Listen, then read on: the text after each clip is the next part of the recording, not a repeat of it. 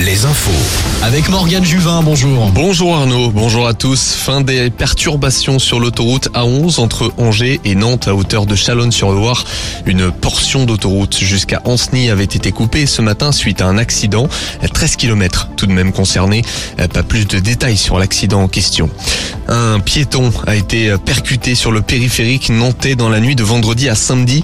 Un conducteur était en garde à vue hier. Il avait pris la fuite avant d'appeler la police une heure plus tard. La victime n'a pas survécu. L'enquête va déterminer pourquoi il se trouvait sur le périphérique peu après minuit. Les Français étaient au rendez-vous hier partout en France contre la réforme des retraites. Record en Bretagne où 146 000 personnes sont descendues dans la rue. Record aussi à Nantes, 20 000 manifestants selon la police, 16 000 à. Les syndicats mettent la pression sur le gouvernement.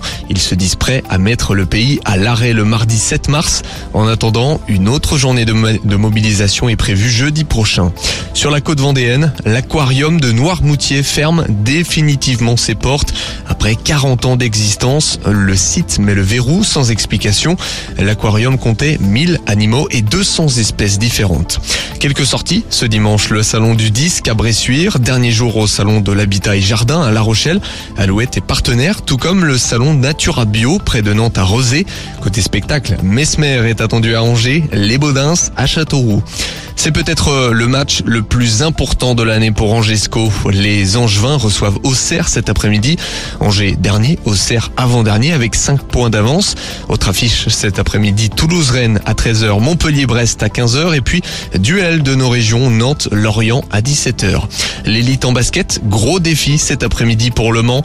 Les Manceaux 5e au classement reçoivent Lasvel 6e à Antares.